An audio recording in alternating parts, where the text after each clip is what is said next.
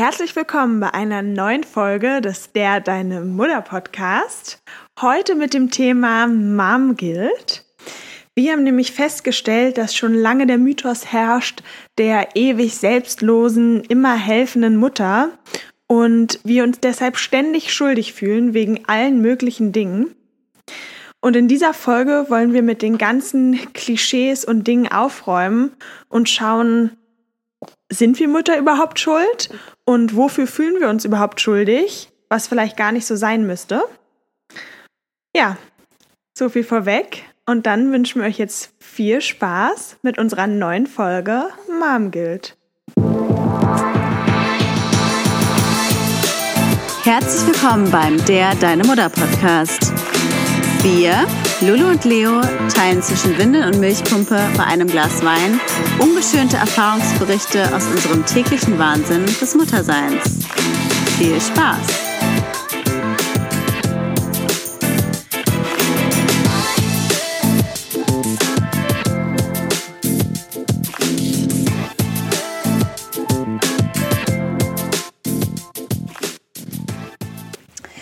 Ja, vielen lieben Dank, Lulu, für das wundervolle Intro.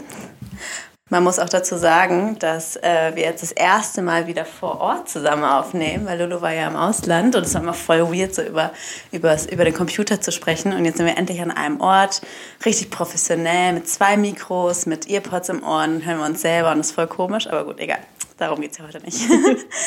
Thema Mom gilt. Also ich muss sagen, dass mich das voll betrifft, weil ich jetzt auch gerade in den letzten Wochen das irgendwie extrem hatte mit diversen Themen und mich dann auch immer fragt, warum fühlen wir uns immer so schuldig, obwohl ich ja so aufgeklärt bin und auch weiß, dass man sich nicht schuldig fühlen muss und das ja alles weiß und trotzdem tue ich es. Also nur so als Beispiel, zum Beispiel Babyschlaf, irgendwie, wenn zum Beispiel meine Tochter müde ist, dann fühle ich mich schuldig und denke mir so, ich bin schuld, dass sie müde ist, weil ich muss es ja auf die Reihe kriegen, dass sie ihren Schlaf bekommt und wenn sie dann müde ist, dann habe ich das Gefühl, ich habe einen Fehler gemacht. Mhm. Kann ich total nachvollziehen, gerade bei auch so Themen wie Schlafen, Essen, naja, alles, was halt die Babys am Anfang machen. Ich glaube, egal das, was vielleicht nicht so nach Plan läuft oder den Vorstellungen entspricht, wird sofort als persönliches Versagen verstanden. Ja. Und ich meine, in ganz vielen Lebensbereichen ist es ja auch so. Beispielsweise in deiner Arbeit, bei mir in der Uni, irgendwie alles, was wir reinstecken, kriegen wir am Ende durch Leistungen, durch Geld, durch was auch immer wieder zurückgespiegelt.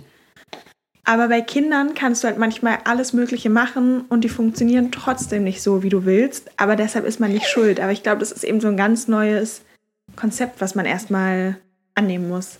Ich glaube, was bei uns vielleicht auch so ist, ich weiß nicht, ob das jetzt anderen Müttern auch so geht, aber ich sag mal zum Beispiel, ich mache ja auch eine Psychotherapie und so schon seit Ewigkeiten und du bist ja auch Psychologin quasi, du kennst dich damit aus. Und ich glaube, gerade dieses Wissen, was die Mutterrolle für Schäden anrichten kann, stresst einen auch so ein bisschen, weil ich finde es halt bei uns beiden eigentlich auch so interessant, weil wir ja eigentlich auch von Anfang an gar nicht so das Bedürfnis hatten, eine perfekte Mutter zu sein. Also darf man es nicht falsch verstehen, also unter perfekter Mutter verstehen wir beide so Muttis, die immer alles in ihrer Wickeltasche dabei haben, immer alles super organisiert sind, immer Wechselklamotten dabei haben, immer alles so äh, selber kochen, perfekt machen, ähm, am besten noch windelfrei und sowas. Und da, glaube ich, hatten wir beide von Anfang an nicht den Anspruch, perfekt zu sein. Und trotzdem macht man sich dann total den Kopf, falls was nicht läuft, weil man halt auch später quasi, so meine Angst ist immer so, du weißt halt nicht, was du quasi damit anrichtest, sage ich jetzt mal dramatisch gesehen. Also das Kind sagt dir ja jetzt nicht in dem Moment, ey Mama, du hast jetzt voll was falsch gemacht und deswegen, das, das ist später schlecht für mich, sondern das weißt du dann erst, wenn dein Kind mit 15 beim Psychologen sitzt und auf einmal die ganzen Kindheitstraumata hochkommen. Erst dann weißt du, was du falsch gemacht hast. Und ich finde, das also stresst mich persönlich, obwohl ich ja aufgeklärt bin und weiß, du wirst ja trotzdem Fehler machen. Du kannst mhm. es gar nicht verhindern. Ja, ist auch so. Und wie du schon sagst, im Erwachsenenalter finde ich, Männer, die irgendwie keine Beziehung zu einer Frau aufrechterhalten können, dann heißt es immer, ah, oh Gott, ja, was hast du denn für ein Verhältnis mit deiner Mutter? Genau. So, das liegt bestimmt an der Mutter. Oder bei Mädchen so, irgendwie wird alles auf die Mutter zurückgeführt. Ähm, und bei einigen Dingen stimmt es ja bestimmt auch, um Gottes Willen. Wir wollen hier auch niemanden ansprechen, der irgendwie ja. jetzt seine Kinder vernachlässigt. Natürlich, ja. sowas geht nicht.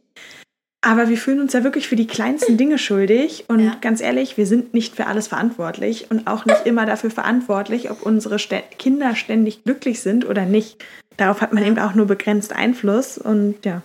Eben, also wir haben uns ja auch vor der Folge Gedanken gemacht und ich habe dann auch irgendwie so viel darüber Gedanken gemacht, okay, was macht denn eine gute Mutter aus?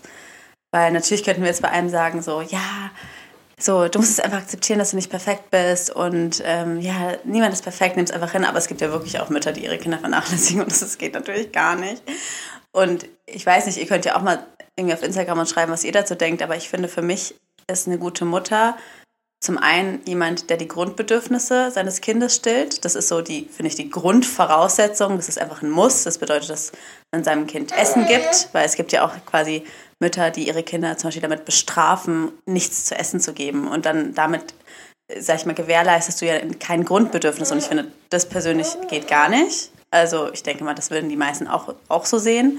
Genauso wie, dass man sein Kind quasi zum Schlafen bringt und Essen gibt und Liebe gibt. Und gerade auch das Thema Liebe. Also ich finde, wenn du deinem Kind Liebe gibst, das ist so das Wichtigste, weil ich finde, Liebesentzug ist, ich glaube, das ist ganz schlimm. Aber ich finde, wenn die Grundbedürfnisse gedeckt sind, ist man schon eine gute Mutter. Und gerade wenn man sich so viele Gedanken auch darüber macht, bin ich eine gute Mutter? Oh Gott, habe ich was falsch gemacht? Allein das macht, das sagst du ja immer, Lulu, macht dich zu einer guten Mutter. Weil jemand, der sich darüber gar kein, also die Leute, die ihre Kinder vernachlässigen, die denken ja am Ende noch, sie machen damit was Richtiges, oder? Das hast du ja mal gesagt. Genau, ist doch so. Ist ganz häufig so, dass die Mütter, wo vielleicht sogar, weiß nicht, das Amt oder so die Kinder aus der Familie nehmen muss, ganz oft überhaupt nicht verstehen, warum jetzt die Kinder gehen müssen, weil sie doch alles richtig machen. Und ich glaube, in dem Moment, wo man sich schon über Kleinigkeiten Gedanken macht, wie oh, jetzt schläft er oder sie nicht gut, bin ich daran schuld, so das ist eher ein Zeichen, genau, dass man eigentlich ziemlich viel richtig macht und vielleicht so ein bisschen eher Overthinking betreibt. Ja. Ähm, und was du auch gesagt hattest, genau, Punkt vernachlässigen geht nicht.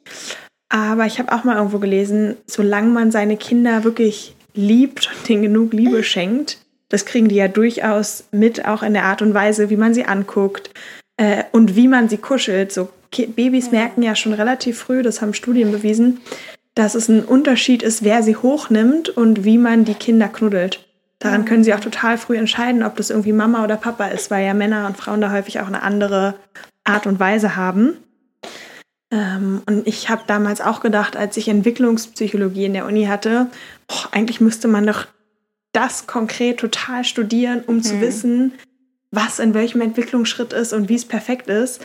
Aber auch da, Pustekuchen. Niemand, der da Fachmann äh, ist auf dem Gebiet, ist irgendwie ein besserer Vater oder eine bessere Mutter. Wir alle machen Fehler und das ist halt auch menschlich. Wir sind halt Menschen und keine Roboter. Ja. Äh, aber trotzdem haben wir irgendwie ständig das Gefühl, dass wir da Roboter sein müssten. Eben, ich finde auch, dass ähm, mir hat auch mal jemand gesagt, dass es besser ist, als Mutter mit einer, sag ich mal, 2 bis 3 abzuschließen, als mit einer 1 plus. Weil ich sag mal gerade, ich glaube, da kennt jeder bestimmt auch jemanden, diese Mütter, die immer alles perfekt machen und immer alles wirklich so, weiß nicht, wo du sagst, okay, das ist die perfekte Mutter.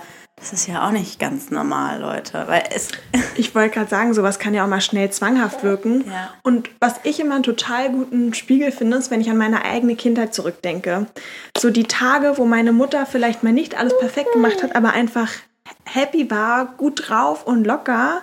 Das überträgt sich doch. Wir ja. kennen doch alle Momente, wo unsere Eltern einfach irgendwie in einer lustigen Stimmung waren und entspannt und wenn man dann vielleicht auch mal länger aufbleiben konnte oder was anderes, also wie auch immer, waren es irgendwie trotzdem schöne Momente, während wenn alles nach Maß und Regel erfüllt wurde, aber man gemerkt hat, ey, Mama geht's eigentlich gar nicht gut und die ist überhaupt nicht richtig da. Ich glaube nämlich, dass Kinder schon sehr bewusst und schon sehr, sehr früh wahrnehmen, ob die Mutter irgendwie da ist ja. oder komplett anderen in Gedanken. Und ich glaube, es hilft niemandem, seine Dinge mechanisch und perfekt auszuführen, ähm, wenn man aber die ganze Zeit einfach unglücklich ist. Deswegen ja. schon so nach dem Motto, kümmere dich erstmal um dich selbst und dann kannst du dich um andere kümmern. So im Flugzeug musst du auch erst dir selbst die Sauerstoffmaske aufsetzen und ja. danach deinem Kind. Was bringt niemandem was, wenn du dann schon in Ohnmacht fällst und euch beiden nicht mehr helfen kannst. Und das gleiche Prinzip, würde ich mal sagen, gilt auch im Thema ja, Mutterschaft. Ich denke auch, man muss da auch mal so ein bisschen die Balance finden, weil ich sag mal, Natürlich sollte man nicht nur auf sich gucken und sagen, nee, ich habe jetzt ein Kind, aber ich mache jetzt mein ganzes Leben ganz normal weiter wie davor. Das geht natürlich auch nicht, weil ich finde natürlich, Mutter sein bedeutet auch irgendwo Verzicht und, sag ich mal, die Bedürfnisse des Kindes vor die eigenen zu stellen, aber nicht nur und zu jedem Zeitpunkt, weil ich sag mal, dein Kind wird es dir würde ich jetzt mal behaupten, nicht übel nehmen, auch nicht später irgendein Trauma davon haben, wenn du mal ab und zu mit deinen Mädels abends äh, weggehst. Also ich weiß noch, dass bei mir das auch total das Thema war, dass ich irgendwie, ich war halt vier Wochen nach der Geburt, du ja auch, Lulu, das erste Mal wieder abends aus, wo andere vielleicht sagen, wow, das ist ganz schön früh, aber mir war halt von Anfang an auch schon in der Schwangerschaft klar, dass es für mich irgendwie total wichtig ist, das Gefühl zu haben, dass ich mein altes Leben ein Stück weit noch weiterleben kann. Natürlich nicht wie vorher, aber wenigstens ein bisschen. Und das, ich weiß aber trotzdem noch, wie ich mich so schlecht gefühlt habe. Ich weiß noch, ich habe mich, ich kam dann nach Hause und ich hatte eigentlich einen ganz schönen Abend, habe auch ein Glas Wein getrunken, habe davor abgepumpt und dann hat sie halt geweint und mein Mann konnte sie nicht beruhigen und ich dachte, ich habe mich, ich glaube, ich, glaub, ich habe sogar geheult. Ähm, ich habe mich so schlecht gefühlt, weil ich sie quasi nicht stillen konnte, weil ich ja gerade Alkohol getrunken habe. Und dann dachte ich mir, ich Egoist, so, nur weil ich Spaß haben will, ist jetzt mein Baby äh, schreit und ich kann es nicht beruhigen mit meiner Brust, weil ich so egoistisch war. Und ich glaube, da hast du auch damals zu mir gesagt, das ist so ein falscher Gedanke, weil das Baby also wird jetzt das dir nicht übel nehmen, dass du den einen Abend mal Spaß hattest, weil es ist ja auch wichtig, mal aus diesem Mama-Alltag mal rauszukommen und mal was anderes zu sehen und danach wieder mit voller Energie wieder da zu sein, weil dem Baby bringt es ja auch nichts, wenn du die ganze Zeit schlechte Laune hast, weil es dir zu viel ist. Und ich denke auch, da hat jeder halt eine andere Belastungsgrenze. Und ich finde, das ist auch so Thema Vergleich, also sich nicht mit anderen zu vergleichen, weil ich sehe dich, Lolo, manchmal und denke mir, boah, das würde ich nicht packen. Und du denkst vielleicht bei mir auch manchmal, boah, das würde ich nicht packen. Also jeder hat so eine eigene Belastungsgrenze und braucht auch anders viel Zeit für sich. Also es gibt manche Mütter, die brauchen gar keine Me-Time, andere brauchen extrem viel Me-Time und da halt auf sich zu gucken, was brauche ich, um glücklich zu sein, aber auch im Einklang mit den Bedürfnissen meines Kindes und da irgendwie so einen Mittelweg zu finden. Sehe ich ganz genauso. Und ja, es ist ja, finde ich, generell so ein Thema im Leben, da einfach immer eine gesunde Balance zu finden. Und dadurch, dass sich ja Kinder auch stetig äh, verändern, im Sinne von, sie werden immer älter und sind in unterschiedlichen ja. Lebensphasen, muss man sich ja auch immer wieder neu einpendeln. Also ja. Gefühlt hat man es gerade irgendwie raus, wie es mit so einem drei Monate alten Baby ist, wie gut ich meinen Alltag leben kann, wie gut ich mal spazieren kann. Das kann ja auch irgendwie gut Me-Time sein, finde ich. Einfach irgendwie Kinder in Kinderwagen, ja. Musik hören, mit einer Freundin spazieren. Genau. So, dann werden die Wachphasen immer länger. Dann kommt das neue Thema Beikost. Dann fangen sie irgendwann an zu krabbeln, dann zu laufen. Und das finde ich, darf man nicht vergessen. Du fängst irgendwie einen neuen Job an und klar, man hat eine Eingewöhnungsphase, aber irgendwann ist man routiniert ja. und dann läuft es. Beim Kind kommen immer wieder neue Phasen und deswegen, du weißt nicht, wie es wird. Vielleicht kommst du mit einer Phase super gut klar, vielleicht stresst dich eine andere Phase extrem, wie jetzt vielleicht auch Thema Beikost, was auf einmal neu ist. Und das darf man auch nicht vergessen. Eigentlich haben wir als Mütter ständig immer wieder einen neuen Job, an den wir uns ja. gewöhnen müssen. Also das vergisst man so häufig. Ja, es ist immer eine neue Challenge. Ich finde gerade Thema Beikost ist bei mir auch aktuell, weil da habe ich mir auch so viel Stress gemacht. Ich bin ja gehöre schon dann auch zu Menschen, ich weiß nicht, ich bin da auch so also zielgespalten. Auf der einen Seite bin ich so voll locker und entspannt und weiß, dass ich es nicht perfekt, perfekt machen muss, aber auf der anderen Seite habe ich auch so eine Seite in mir, die dann irgendwie alles richtig machen will. Also so zum Beispiel Thema Beikost. Ich habe mir so einen Stress gemacht. Beziehungsweise erst war ich super locker. Erst war ich so, du, ich sehe es gleich ein, ich gebe direkt Gläschen. Ich probiere es gar nicht erst, weil ich quasi schon wusste, ach, das wird sowieso nichts. Und dann passiert es aber, und ich glaube, das kennt jeder von euch, dann kommen so die äußeren Stimmen. Gar nicht unbedingt, dass Leute dich kritisieren, das, das muss gar nicht sein. Aber wenn man ist ja im Dialog und man spricht und man, dann muss ja nur eine andere Mutter mal sagen, was gar nichts mit dir zu tun hat, irgendwie so, ah oh ja, ich finde, äh, ich koche selber, weil ich finde es irgendwie besser oder wie auch immer. Und schon ist man verunsichert. Und dann habe ich irgendwann mich so verunsichern lassen, irgendwie. Keiner, ich kann da niemandem die Schuld geben, weil niemand kam irgendwie zu mir und meinte, äh, was, du gibst Gläschen, es geht ja gar nicht, sondern weißt du, Leute reden und du hörst zu und schnappst ja aber dann das für dich auf, was irgendwie gerade dich triggert. Und dass ich dann mich so verunsichert habe, so alles richtig zu machen. Oh Gott, man muss ja den Frühstücksbrei, Mittagsbrei, Abendsbrei. Und, und ja, kochen ist doch selber besser und bla bla bla. Bis irgendwann auch eine Freundin zu mir meinte, hey, Essen soll Spaß machen. Und das Wichtigste ist, dass das Kind ja lernt, Essen macht Spaß und das ist ein schönes Erlebnis und es macht, man sitzt zusammen und dann ist es doch am Ende jetzt echt wurscht, ob das jetzt aus einem Gläschen kommt oder selber gekocht. Und ich glaube, da muss man auch so die Balance finden. Natürlich kann man sich auch optimieren und verbessern. Also ich sag mal, ich habe dann auch irgendwann so eine Mischung gefunden, ein bisschen selber kochen, ein bisschen Gläschen, aber sich nicht so den Stress zu machen, ich muss alles richtig machen, sondern was passt in meinen Alltag und quasi was ist so eine gute Mittelweg, ohne gestresst zu sein und das ist aber auch bedürfnisgerecht, bedürfnisgerecht sagt man das, ja. ist. Aber halt so den Druck rauszunehmen. Auch ist es natürlich leichter gesagt als getan, ich weiß, aber ja. Total. Und ich finde auch da wieder, jedes Kind ist unterschiedlich. Es gibt auch Kinder, das war bei meinem ersten Kind so, da habe ich irgendwie auch immer am Anfang selber gekocht und jetzt einfach nie gegessen. Ja. Ich habe es immer weggeschmissen und dann finde ich irgendwann, nee, es passt nicht. Ja. Es gibt, glaube ich, genauso andere Kinder, die wollen keine Gläschen, sondern nehmen nur selbstgekochtes und dann, glaube ich, stresst es dich als Mutter auch nicht mehr, das so sehr zuzubereiten oder es ist vielleicht auch routinierter. Aber solange die irgendwie bei, also warum dann den Stress antun? Mhm. Und ich meine, gerade bei Gläschen, die sind alle super geprüft. Es gibt so viele Sachen ja, so.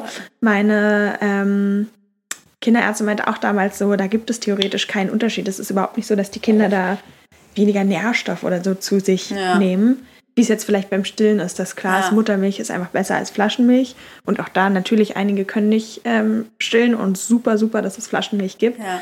Aber da würde ich sagen, gibt es ja schon, ja, driften die Meinungen eher auseinander. Ja. Aber bei Beikost.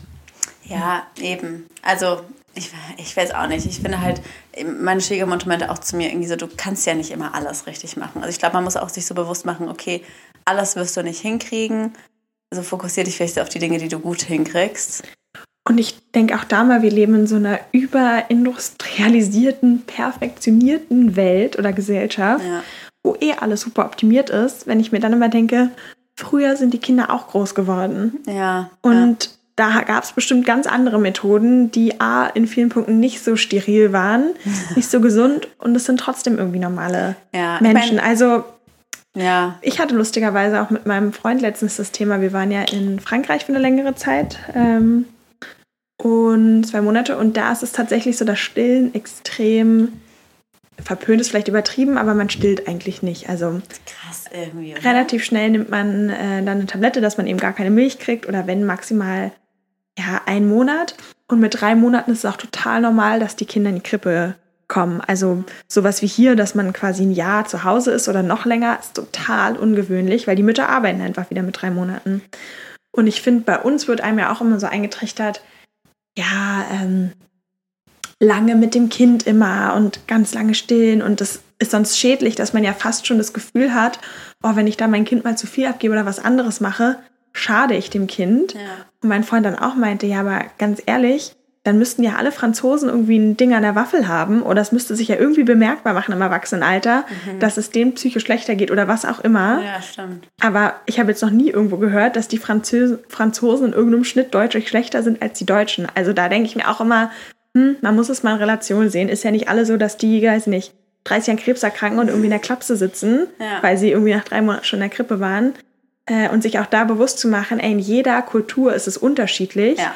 Und das ist ja genauso wie beim, ist jetzt ein ganz anderes Thema, aber auch in der Schwangerschaft. So in Japan ist es total normal, dass alle rohen Fisch essen und Sushi. Jede Schwangere macht es. Und bei uns ist es ein totales No-Go. Ja. Also da auch zu gucken, ey, ganz ehrlich, und es sind alles Babys, also machen wir uns nichts vor. Ich finde es aber auch so witzig, dass man so überlegt, ich meine, Kinderkriegen ist ja wirklich das Natürlichste auf der ganzen Welt. Das ist ja in deiner Natur. Das ist so deine Biologie. Das ist der Grund, warum du auf der, auf der Welt bist, ist Fortpflanzung.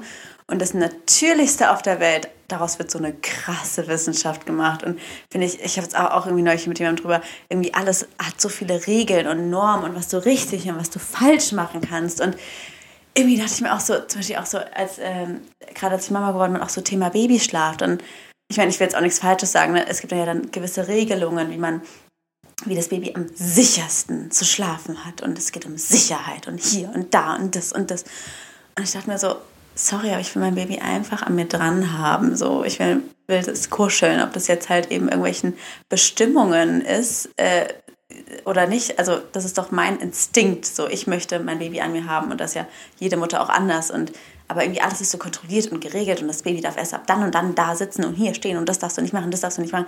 Also, weil du auch vorhin meintest, früher haben die Leute es nicht gemacht. Ich meine, auf der einen Seite denke ich mir auch mal, okay, nur weil die Leute früher gemacht haben, heißt es nicht, dass es richtig war, weil ich meine, viele Leute haben auch schon Knacks oder Rückenprobleme heutzutage. Ich meinte auch noch zu meiner Mutter so, ja, jetzt kein Wunder, dass ich so viele Darmprobleme habe. Es ist mir schön irgendwie Haferschleim in die Flasche gegeben, mit drei Monaten dann Brot gegeben oder so. Aber. Ja, auch, dass die Kinder früher nach der Geburt irgendwie direkt so in Glaskästen da und hinter der Glasscheibe. Schlimm. Da meinte meine Mutter auch mal, kein Wunder, dass alle dann Knacks haben oder Eben, wie. also deswegen, das gibt es natürlich Na klar. schon. Aber halt, ich glaube, man muss sich auch so mal selber überlegen, was haben wir für einen Knacks? Ich glaube, jeder, der gerade zuhört und inklusive uns beiden, wir haben alle einen kleinen Knacks. Vielleicht ist auch da ein bisschen die Mutti mit Schuld, aber haben wir, wir haben doch trotzdem ein glückliches Leben, würde ich jetzt mal behaupten. Und an dieser Stelle, weil Und auch da ganz kurz, ich finde nämlich das Thema Schuld ist immer so, boah, so ein Brummer irgendwie, ja. dass man auch da sagt, naja, aber unsere Muttis haben es irgendwie auch nicht besser gewusst und haben es nach bestem Wissen und Gewissen gemacht, genauso wie wir jetzt. Und wenn man das irgendwie mal aufsprudelt, die ganze Kette, dann sind wir am Ende irgendwie auch alle wieder unschuldig eigentlich, ja. sondern geben unser Bestes und genau, das macht uns irgendwie dann zu Menschen. Ebenfalls, ich meine, wie gesagt, auch jetzt nochmal an dieser Stelle betonen, natürlich, wie gesagt, die Grundbedürfnisse müssen gestillt sein, weißt du, das ist ja klar, dass man sich um sein Kind kümmert, also ich würde jetzt nicht sagen, ach ja, wenn deine Mutter einen vernachlässigt, dann wird man später trotzdem normal. Das natürlich nicht. Also nur, dass das jetzt hier keiner falsch versteht. Aber ich kann jetzt nur zum Beispiel auch von mir reden. Meine Mama hat auch in der Kindheit ein paar Dinge, sag ich mal, gemacht, die man jetzt im Nachtrag sagen würde, okay, das ist der Grund, warum ich jetzt vielleicht beim Therapeuten sitze. Aber... Einer der Gründe. Einer der Gründe. Aber ich mhm. bin voll der glückliche Mensch und habe daraus ja auch was gezogen. Also ich bin ja trotzdem die, die ich bin, durch das, was passiert ist. Und das hat ja alles einen Grund. Und ich ähm, werfe das meiner Mutter zum Beispiel auch nicht vor, weil ich es nachvollziehen kann. Und ich glaube, da muss man sich mal so ein bisschen mal entspannen, dass dass man einfach akzeptiert, man wird Fehler machen und vielleicht versuchen, ich finde das ja auch nicht falsch, sich zu reflektieren. Also, weil ich finde, wenn man jetzt immer halt sagt, oh nö, ich mache das so und so und äh, äh, das ist alles richtig, das ist, glaube ich, auch verkehrt, aber sich halt nicht so überstress zu machen und finde ich halt die Bewertung rausnehmen. Also, zum Beispiel das Thema Handy. Ich bin krass handysüchtig und ich fühle mich deswegen extrem schlecht, weil ich halt so das Gefühl habe, ich bin ganz oft nicht so richtig da und nicht so achtsam.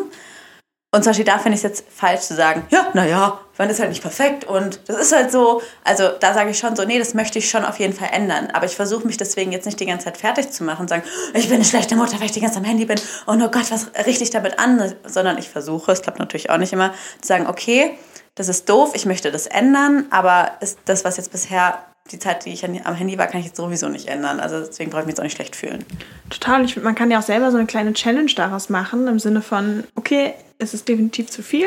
Wir haben ja alle die Bildschirmzeit äh, meistens Scheiße, Handy. gar nicht wissen, wie Dann einfach, ist. ja, aber einfach zu sagen, hey, ich mache mir irgendwie als Challenge nächste Woche es weniger zu machen. Oder genau. in dem Moment, wo ich ähm, beim Stillen in meinem Handy bin, nehme ich mir fest vor, mir jetzt ein Buch daneben zu legen. Und ich nehme es mir nicht vor zuvor, sondern ich mache es oder ich mache mir stattdessen am Handy einfach eine Meditation ja. oder was auch immer an.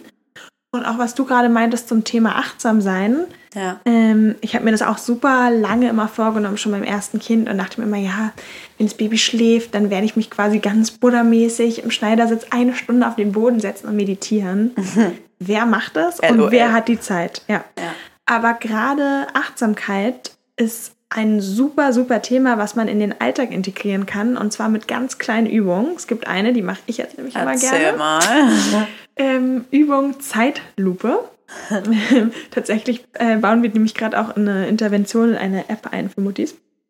Und zwar macht man einfach alles, wie schon das Wort sagt, in Zeitlupe. Das heißt, das kann man beim Windeln wechseln, beim Zähneputzen, beim Brei geben, was auch immer macht. Einfach mal versuchen, alles ganz langsam zu machen mhm. und sich nur darauf zu konzentrieren. Und beispielsweise beim Wickeln zu gucken, wie fühlt sich da dieser Kleber an, wenn ich das zumache. Was für ein Kleber? Sich die Winde an. wenn man die Winde umschließt. Das pappt so. doch dann so fest. Ach so, ich dachte, man macht Kleber auf dem Po. ja, Leone machen eigentlich andere Menschen nicht. so viel zu meinem geht. Nein. Aber es gibt so viele kleine Übungen oder auch beim Essen mal nicht das Handy nebenbei laufen zu lassen, sondern einfach zu gucken, okay, wenn ich jetzt den Löffel nehme, wie fühlt sich der Löffel in meiner Hand an? Wie fühlt sich der, ich wollte schon sagen Brei, aber hoffentlich essen nicht alle Brei. Wie fühlt sich die Kartoffel oder was auch immer ich esse an? Wie ist es von der Konsistenz? Was schmecke ich raus? Das sind so super kleine Achtsamkeitshacks, die aber ganz viel bewirken und man muss halt dafür keine Zeit einräumen und es ist wirklich eine gute Übung. Ich finde es so schwierig, Lulu, sage ich dir wirklich. Also ich muss sagen, ich versuche halt. Ich übe das mal mit dir. Oh Gott, ich finde das, also ich muss sagen, wirklich Thema Handy ist ja wirklich ein Thema. Ich versuche es halt auf gewisse Momente zu machen. Also ich muss zum Beispiel sagen. Oh, ja. sorry. Ich ja, habe noch einen richtig guten Tipp, auch für alle, die mehr am Handy sind. Ja. Mir nämlich ähm, Josie letztens erzählt. Äh, das habe ich immer beim Lernen benutzt. Es gibt eine App. Ich finde nochmal raus, wie die heißt und packe euch das in die Show Notes.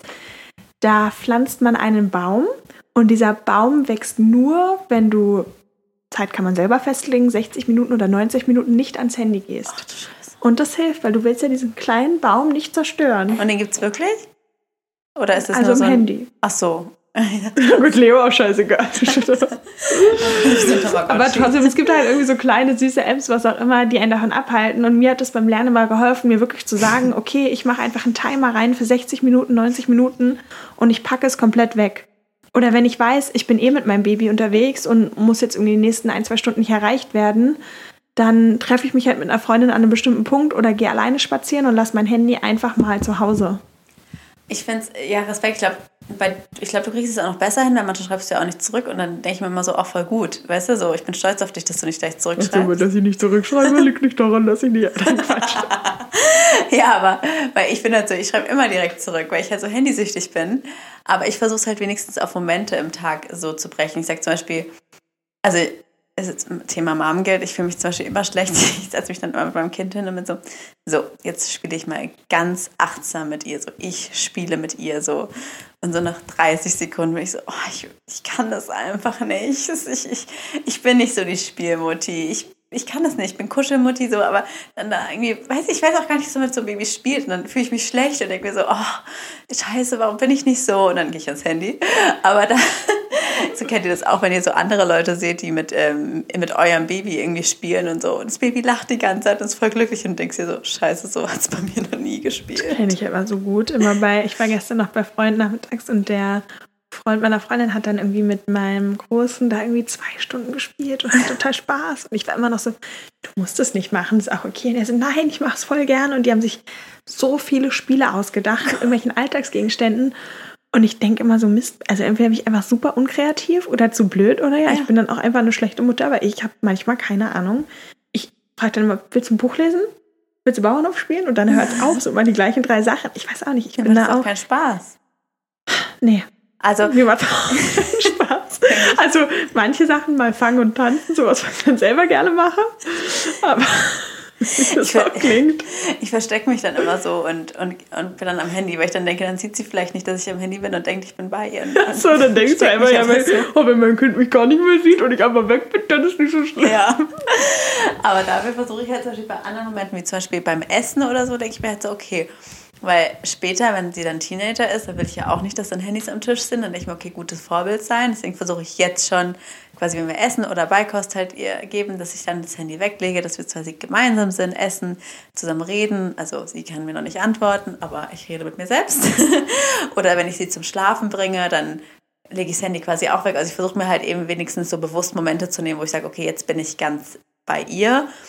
Und ja, also deswegen, Ich finde, man tut sich ja an sich auch selber damit einen Gefallen. Ich meine, Ja, ich bin klar. selber auch viel zu viel am Handy, aber ich merke dann, ich bin nicht hier und nicht da. Man ist dann immer irgendwie Ja. in Action, man kommt überhaupt nicht runter. Und wenn man mal wirklich, aus welchen Gründen auch immer, keine Zeit hat ähm, und oder nicht am Handy ist und wirklich nur bewusst ist, man lebt ja auch viel mehr.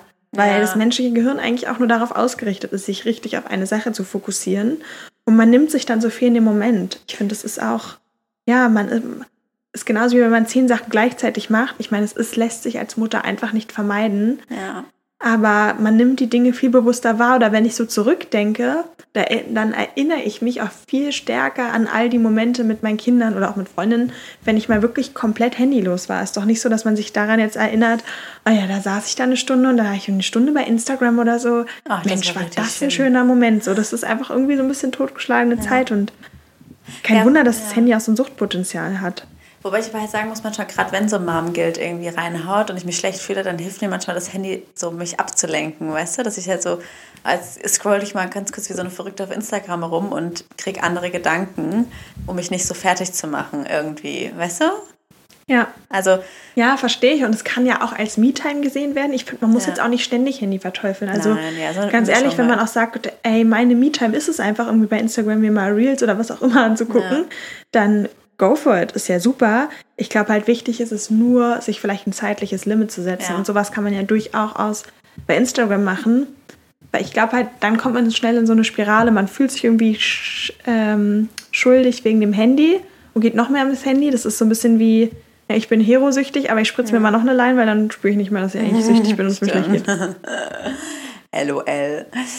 Also was mir, was ich unbedingt noch sagen wollte, weil ich glaube, das ist voll der gute Tipp. Ähm, das habe ich nämlich gemacht und das könnt ihr auch mal probieren. Ich habe nämlich in der Schwangerschaft, bei mir war von Anfang an klar, dass ich so ein Mensch bin, der sich immer schuldig fühlen wird. Weil irgendwie war mir schon klar. Aber das finde ich voll, musst du gar nicht. Ja, ich weiß auch nicht, aber irgendwie, wie gesagt, ich frage mich auch mal, woher kommt das so doll, dass man sich, weil ich sag mal ganz ehrlich, Väter fühlen sich nicht schlecht. Also es geht ja eigentlich immer nur uns Müttern so, würde ich mal sagen, meistens. Nicht immer. Weiß man jetzt nicht, ich glaube ich, wir stecken nicht drin, aber ich würde ja. sagen meistens. Ja. Und ich glaube halt, man bezieht alles auf sich so. Ja. Und äh, wollte ich gleich auch noch was dazu sagen? Aber genau, aber mein, mein, mein Tipp, und zwar habe ich in der Schwangerschaft äh, mir Zeit genommen und mir eine Liste erstellt von Erinnerungen aus meiner Kindheit. Nicht an irgendwie, oh, da war ich am Spielplatz, sondern Dinge, die ich quasi wahrgenommen habe und Gefühle und wie ich die Dinge fand. Also zum Beispiel als Beispiel, ähm, ähm, ich bin eine Zeit lang bei meinem Vater aufgewachsen und der hat jetzt auch nicht immer mit mir gespielt. Also wir haben andere Sachen gemacht, irgendwie so Kristalle gezüchtet oder so. also so, so Sachen halt. Wie war das aber? Warum bist du Psychotherapie? ja, oder halt mein Vater war halt jemand, der hat mich einfach immer überall hin mitgenommen. Also ich meine, es ging ja auch nicht anders. Cool auch. Ich genau. war zum Beispiel auch jemand, ich war gern überall dabei und das mache ich auch mit meinen Kindern. Genau. Ich die überall mit hin. Ich nehme die einfach mit und habe halt über, habe mir dann quasi so aufgeschrieben, wie fand ich das? Also was fand ich doof als Kind oder was fand ich gut oder also habe mir so überlegt, worüber könnte ich mich vielleicht schlecht fühlen als Mutter und habe dann überlegt, wie ging es mir eigentlich als Kind damit? Und dann ist mir aufgefallen, dass du als Kind ganz vieles gar nicht so schlimm findest. Also ich fand das nie schlimm, dass äh, meine Eltern nicht, also die haben jetzt nicht nie mit mir gespielt, ja, aber ich habe ganz tolle Eltern. Äh, love you, Daddy and Mommy, by the way. Aber ähm, quasi, ich bin dafür. Du kannst auch noch ausschneiden. Nein, aber ich bin zum Beispiel auch voll stolz, dass ich halt so ein selbstständiger Mensch bin, weil ich eben auch, sag ich mal, sehr früh sehr selbstständig war und bin ja quasi, ich bin ja happy, wie ich bin jetzt und das ist ja auch aufgrund meiner Kindheit so. Deswegen kann ich euch da nur vielleicht einen Tipp geben, weil mir hat das voll geholfen, euch einfach mal aufzuschreiben, jetzt zum Beispiel Beispiel, ich weiß nicht, wenn ihr zum Beispiel eine Working Mom seid und viel arbeitet, Könnt ihr euch vielleicht daran erinnern, wie das bei euch als Kind war? Also wie habt ihr das wahrgenommen?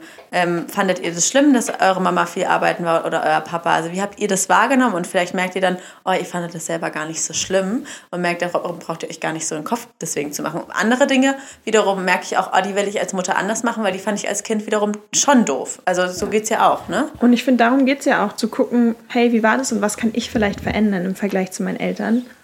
Aber ich muss auch sagen, ich fand das super. Meine Mutter hat dann irgendwie wieder gearbeitet und war irgendwie, war eine Stunde früher aus der Schule nach Hause. Und dann habe ich einfach mal Fernsehen geguckt und fand das super, dass sie dann eine Stunde. Auch. Ich habe immer Richterin Barbara Salisch und was ja, ist da alles war. Sie ja, ja, jetzt habe ich auch mal geguckt. Eben. Und das Beste aber trotzdem, das, das war irgendwie, ja, es war super, dass meine Eltern noch nicht da waren. Also Eben. genau. Also deswegen, ich muss auch sagen, meine Eltern waren auch oft weg und ich war auch oft früher alleine, wo, glaube ich, andere so gesagt hätten, oh mein Gott. Aber ich fand das total toll. Also ich bin dafür total dankbar für diese Freiheit, die ich da auch hatte. Ich glaube auch generell ist es so ein Thema, ich glaube, wir könnten jetzt noch zig Punkte sagen. Ja. Zum Beispiel hat ja mein Großer auch eine Phase oder eigentlich immer noch, wo er sehr, sehr stark auf den Vater fokussiert ist. Kann natürlich damit zusammenhängen, dass nochmal ein Baby auch nachkam, aber warum auch immer. Und ich finde, das ist ein Thema, wo ich auch ganz lange gehadert habe. vielleicht liegt es auch an mir, aber wo man es halt sofort auf sich bezieht und sich denkt, Mist, was hab ich habe komplett genau. als Mutter versagt, jetzt mag jemand anderen lieber. Und ich glaube, da zu erkennen, A, ist es total normal, dass in dem Alter von zwei die erste Abnabelung stattfindet und sich die Kinder, muss nicht so sein, aber ganz häufig auf eine andere Bezugsperson beziehen, um zu sagen, hey Mama, ich ja. brauche dich irgendwie nicht mehr. Und es ist teilweise sogar ein gutes Zeichen, weil es eigentlich bedeutet, dass man eine stabile Bindung hat, sonst würden die Kinder in dem Alter noch gar nicht so sehr von der Mutter weichen, egal wie man als Mutter ist. Aber auch zu sagen, okay, du magst mich gerade nicht oder die Dinge laufen nicht so, aber ich liebe dich trotzdem und ich bin auch selber nicht schuld, sondern ich bin trotzdem eine gute Mutter, weil ich glaube, in dem Moment, wo ich mich selber dafür fertig mache, wird das alles irgendwie krampfig und unnatürlich, was dann die Kinder viel mehr mitkriegen, sondern auch einfach zu sagen so, hey, es ist auch normal und genauso laufen bestimmte andere Dinge nicht. Ja. So wie auch manchmal Schlafphasen super laufen, manchmal schlafen die Kinder super, manchmal nicht. Und ich glaube auch. Da steckst du halt nicht immer drin. Du steckst nicht immer drin und ich glaube, man attribuiert sowieso viel zu viel auf sich. Also, wenn ein Kind gut schläft, dann weil man super als Eltern damit agiert hat. Wenn ein Kind nicht gut schläft, hat man als Eltern versagt. Ja. Aber ganz ehrlich, manche Kinder kommen auch auf die Welt und schlafen einfach irgendwie direkt durch und andere, andere eben nicht. Und das sieht man ja auch bei Geschwistern. Bei den einen ist es so, bei den anderen so und du machst es gleich. Deswegen ich glaube, A, in guten Phasen darf man sich da nicht zu viel ja. auch gut schreiben und deshalb aber auch nicht in negativen Phasen, sondern Kinder haben auch einfach schon ihren eigenen Willen. Ich meinte doch auch nur zu dir, dass ich irgendwie das Gefühl habe, weil mein Kind jetzt nicht so gut schläft, dass ich das Gefühl habe, ich habe versagt. So, weil ich ja quasi vorher eigentlich wusste, was man so machen kann, damit ein Baby gut schläft. Und ich habe das Gefühl, ich habe versagt, weil ich es nicht hinkriege. Und das ist halt wirklich so bescheuert, weil du steckst ja nicht immer drin. Und ich muss sagen, was ich auch persönlich finde, ich weiß nicht, wie es dir geht, dass es ich eigentlich am entspanntesten bin, wenn ich auch nicht zu viel lese. Also ich will jetzt nichts dagegen sagen, mal ein Buch zu lesen. Aber ich persönlich, da muss ja jeder für sich schauen, merke, dass ich mich dann total schnell verrückt mache. Also wie so Beikost oder Babyschlaf, ihr kennt ja alle, man fängt dann irgendwie an, gerade bei Thema Babyschlaf, sich 100 Sachen auf Instagram anzulesen, äh, durchzulesen. Und ich finde, da muss man auch ein bisschen aufpassen. Also ich sage jetzt nichts gegen die ganzen tollen Instagram-Accounts, die wirklich super Wissen weitergeben. Also ich meine, da bin ich total dankbar für dieses ganze freie Wissen, was sie eigentlich mitgeben. Aber man muss auch wirklich sagen, es gibt auch wirklich viele, viele, viele Sachen, die sind einfach so basic, also gerade Babyschlaf, das ist so individuell und dann liest man irgendwelche Tipps, die halt so allgemein funktionieren, aber vielleicht nicht für dein Kind. Und dann macht man sich so verrückt, genauso wie Thema Beikost. Und ich persönlich habe für mich halt irgendwie festgestellt, dass ich am besten damit fahre, wenn ich mich nicht zu viel äh, belese und verrückt mache, weil ganz ehrlich Leute, wir haben auch noch einen Mutterinstinkt. Und einfach mal auf sich hören, so was sagt meine innere Stimme, so was funktioniert für mich, was, was möchte mein Kind, weil vielleicht ist es ganz anders als im Lehrbuch finde ich. Ja. Und auch das finde ich wieder so typisches Beispiel der optimierten Gesellschaft. So, man optimiert immer Schlaf, man optimiert die Beikost, man optimiert irgendwie alles. Aber wo bleibt da so ein bisschen, ja, wie du sagst, so die Intuition und das Zwischenmenschliche und die Liebe? Ja. So, Kinder muss man nicht so krass optimieren. Nein. Also, so die brauchen das gar nicht. Es ist genauso wie, fängt ja auch schon mit Anziehsachen an. So ein Kind stört das nicht, wenn das Shirt voll gefleckt ist. Ja. Wir Mütter wechseln das, weil es uns im Prinzip stört. Ich habe genau. noch nie ein Kind gehört, was irgendwie da klein ist und sagt, oh, mich stört es, aber da ist jetzt ein kleiner Eisfleck oder so drauf ja. ist. Und ich glaube halt, sich da immer bewusst zu machen, was mache ich da gerade für ein Thema drauf? Ist es mein Perfektionismus? Oder ist es wirklich was, was das Kind gerade braucht und ja. wo es irgendwie Nachteile hat, ähm, das halt zu trennen? Und was du auch meintest, so Meinung von außen, egal ob es Bücher sind oder nicht. Ich ja. meine, Bücher können super sein, um ja. einen irgendwie Sicherheit zu geben. Und auch wenn man sagt, oh, irgendwie, ich, ich weiß es einfach nicht genau, total gut. Aber genau, es kann eben auch das Gegenteil bewirken, dass man einfach nur noch völlig irritiert ist und nicht mehr weiß, was man machen soll. Ähm, und es gibt ja auch immer Leute, die einen dann so von außen belehren, oh, das machst du so, das sollte ich nicht ja. machen. Da finde ich auch, ganz ehrlich, da rein, da raus. A, kennt niemand dein Kind so gut und ich finde, das zeigt meistens eher, dass die Leute da sehr ja, einseitig denken und irgendwie nicht vielleicht die Gabe haben zu reflektieren, so wie wir. Sonst zu reflektieren. Ja, von daher, da würde ich mich nicht so. Ich finde auch so Thema äußere Meinungen, ich finde, da habe ich auch ein gutes Beispiel, weil man muss ja auch sagen, Mom-Guilt kommt ja meistens auch daher, dass man gar nicht, weil jemand das böse meint, aber irgendwer sagt was und irgendwie nimmst du das für dich auf und lässt dich verunsichern. Wobei ich an der Stelle auch sagen muss, ich glaube fest daran, dass man sich eigentlich nur verunsichern lässt, wenn man damit auch ein Thema hat. Also ich glaube, wenn du über irgendwas sicher bist, zum Beispiel dein Baby schläft mit dir im Bett und du bist dir ganz sicher, dass, dass das für dich der richtige Weg ist, dann würde dich ein Kommentar von außen, was, aber da kriegst du ja nie wieder aus dem Bett, gar nicht verunsichern. Aber wenn du selber so nicht ganz sicher bist, ob du das richtig findest, dann lässt du dich davon verunsichern. Also das ist so meine Meinung. Aber zum Beispiel auch Thema Arbeiten. Also ich sehe das halt ich bin ja recht schnell wieder zurück quasi äh, arbeiten gegangen und nehme meine Kleine halt einfach immer mit. Und da siehst du halt, bei allem, egal was du machst, wird es halt immer zwei Meinungen geben. Wenn ich dann halt mit ihr da im Laden rumhoppel, gibt es die Frauen, die sagen, wow, ist ja mega, dass du dein Kind mitnimmst, finde ich super. Die Kinder, die du einfach immer mitnimmst, das sind auch die entspannteren Kinder und quasi befürworten das total. Und natürlich fühlt man sich dann in dem Moment auch total bestärkt.